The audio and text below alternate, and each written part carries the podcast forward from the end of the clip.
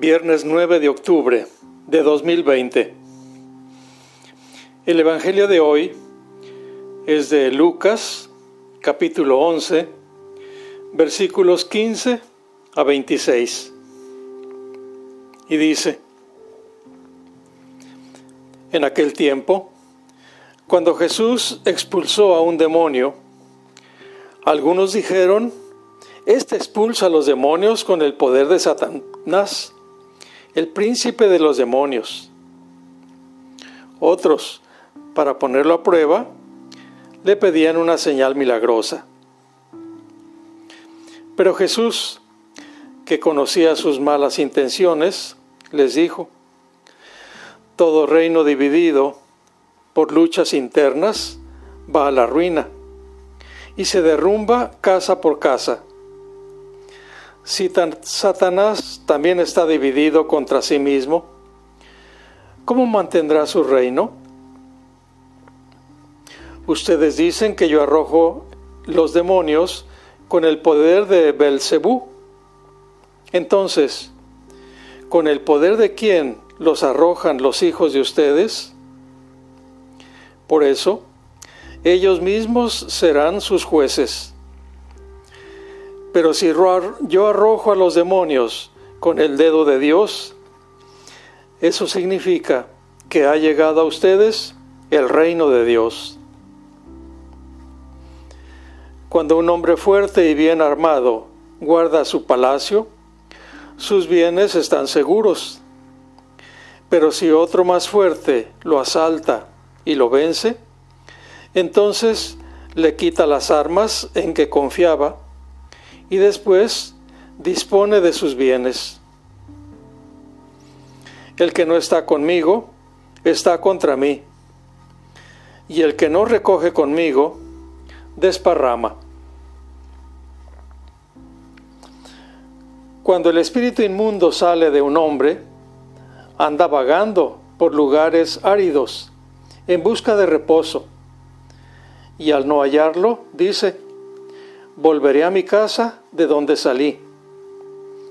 Y al llegar, la encuentra barrida y arreglada. Entonces va por otros siete espíritus peores que él y vienen a instalarse allí. Y así la situación final de aquel hombre resulta peor que la de antes. Palabra del Señor.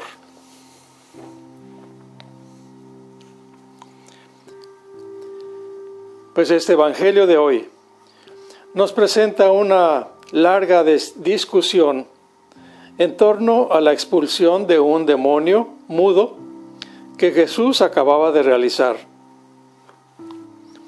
Ante este hecho bien visible, realizado ante todos, hubo tres reacciones diferentes. La gente quedó admirada, aplaudió, dio gracias a Dios por esa liberación. Otros dijeron, expulsa a los demonios por Belzebul, príncipe de los demonios. También otros pedían una señal milagrosa, pues no se convencieran ante la señal tan evidente de la expulsión realizada ante todos ellos. A continuación, Jesús muestra la incoherencia de los adversarios. Usa dos argumentos para rebatir la acusación de esta expulsión de,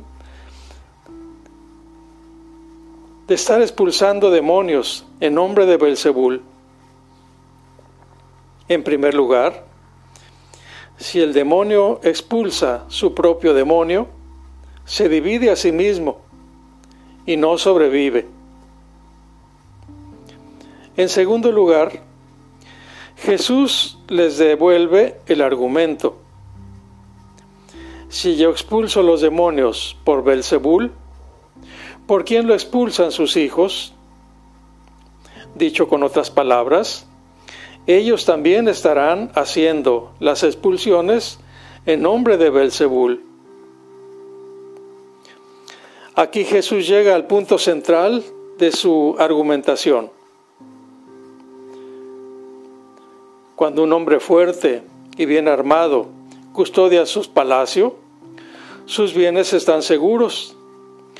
Pero si llega otro más fuerte que él y le vence, le quita las armas en las que confiaba y reparte sus despojos.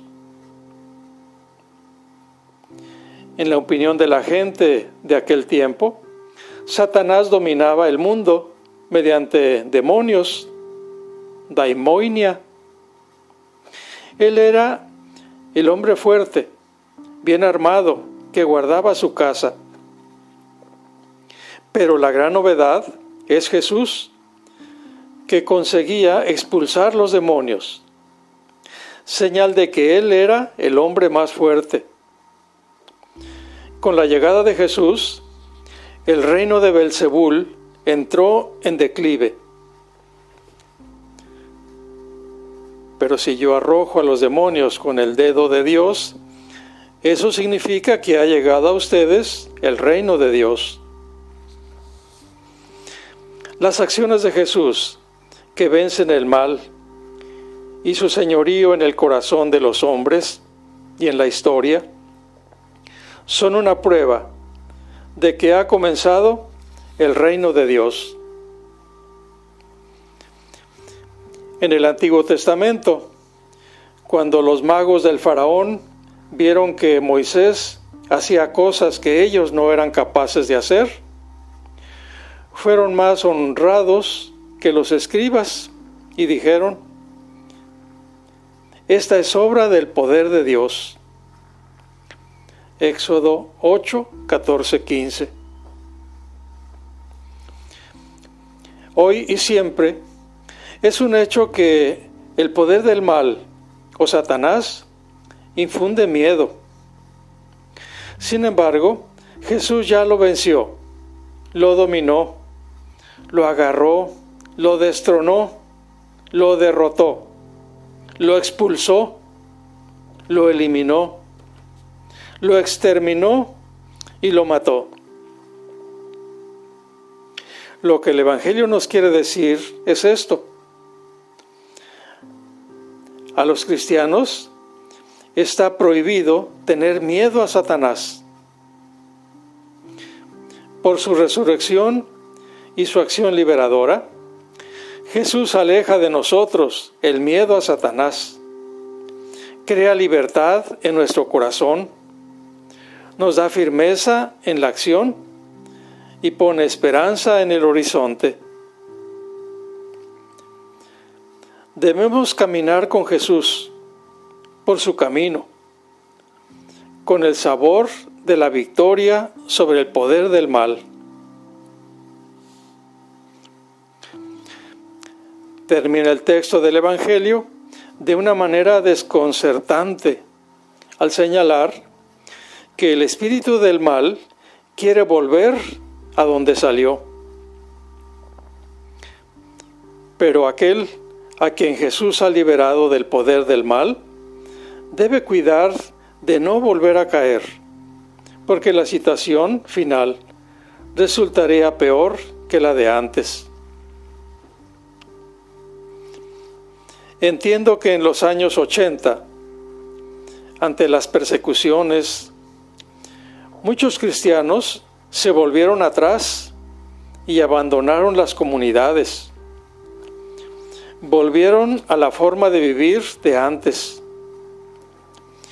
por eso Lucas, para avisar a ellos y a nosotros, guardó estas palabras de Jesús sobre el final que sería peor que el principio. Jesús nos recuerda, pues, que cuanto hemos progresado al seguir sus pasos, debemos cuidar de mantenernos en su compañía pues siempre existe el peligro de volver sobre nuestras huellas. Nos preguntamos, ¿cuál es hoy el poder del mal que masifica a la gente y le roba la conciencia crítica? ¿Qué haces para que el poder del mal no te domine? Hermanos y hermanas, los misioneros del Espíritu Santo seguimos a su lado. Cuídense